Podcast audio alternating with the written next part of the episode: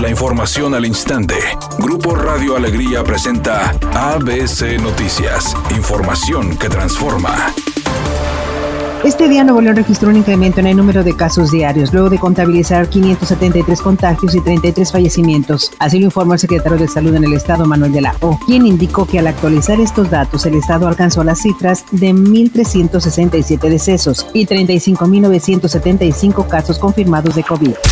El diputado panista Jesús Nava señaló que miles de familias en el estado buscan mantener a sus hijos en el sistema de educación privado. Sin embargo, no todos podrán y tendrán que emigrar a la educación pública, por lo que hizo un llamado a la Profeco para que sea mediador entre las escuelas privadas y los padres de familia. Recordemos que muchas de estas cuotas, ciertos colegios las cobran desde, a mediados del año escolar pasado. Entonces, pues ante esta situación que estamos viviendo, entonces acudimos a la Profeco y les pedimos una línea de atención, ya sea presencial o ya sea en línea, con todos y familias. Militantes de Morena se manifestaron en forma pacífica en contra de la dirigente estatal Berta Puga por no estar de acuerdo en los manejos que se dan en este partido. Así lo señaló José Briceño, presidente interino de Morena en el estado. Estamos desesperados porque los tiempos políticos nos echan encima y las estructuras de Morena siguen igual. Los verdaderos morenistas están olvidados únicamente las élites que siempre han trabajado no para el partido, sino para intereses El gobierno federal acordó con los gobernadores del país establecer un semáforo epidemiológico que sea referencial y no obligatorio para las entidades, ya que cada estado enfrenta situaciones diferentes en materia de pandemia de coronavirus, o sea que la federación no imponga criterios sobre las medidas sanitarias. En reunión virtual con la Conferencia Nacional de Gobernadores, la CONAGO, la secretaria de Gobernación Olga Sánchez Cordero dijo que el semáforo referencial será elaborado de manera conjunta, en el que se atenderán aspectos relacionados con la gobernabilidad la salud, la reactivación económica y la promoción del turismo en cada entidad.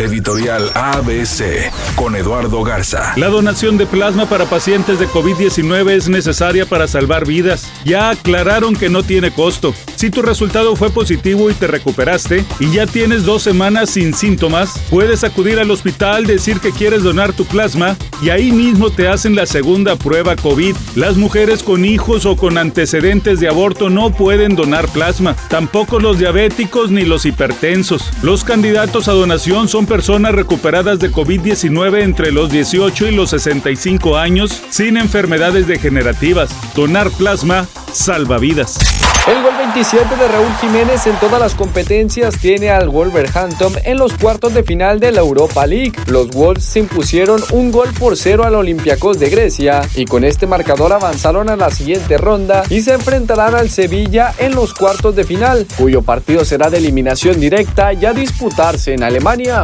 Bradley Cooper y Jennifer Garner fueron captados juntos en una playa, lo que ha despertado las especulaciones de que pueden tener un romance.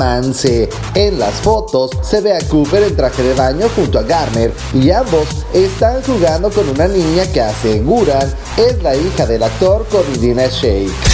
En ese momento se registra un accidente en la avenida Santo Domingo y República Mexicana en el municipio de San Nicolás. Sea paciente, hay tráfico lento. Mientras tanto se reporta un choque en la avenida Pablo González Garza hacia el oriente a la altura de Jesús María González en el municipio de Monterrey. Asimismo se registra un choque en Aaron Sáenz a la altura de Gustavo Díaz Ordaz. Sea paciente, recuerde siempre utilizar su cinturón de seguridad y no se distraiga con su celular mientras conduce. Que tenga una excelente tarde.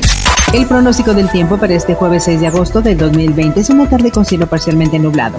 Se espera una temperatura mínima que oscilará en los 30 grados. Para mañana viernes 7 de agosto se pronostica un día con escasa nubosidad. Una temperatura máxima de 34 grados y una mínima de 22. La temperatura actual en el centro de Monterrey 33 grados. ABC Noticias, información que transforma.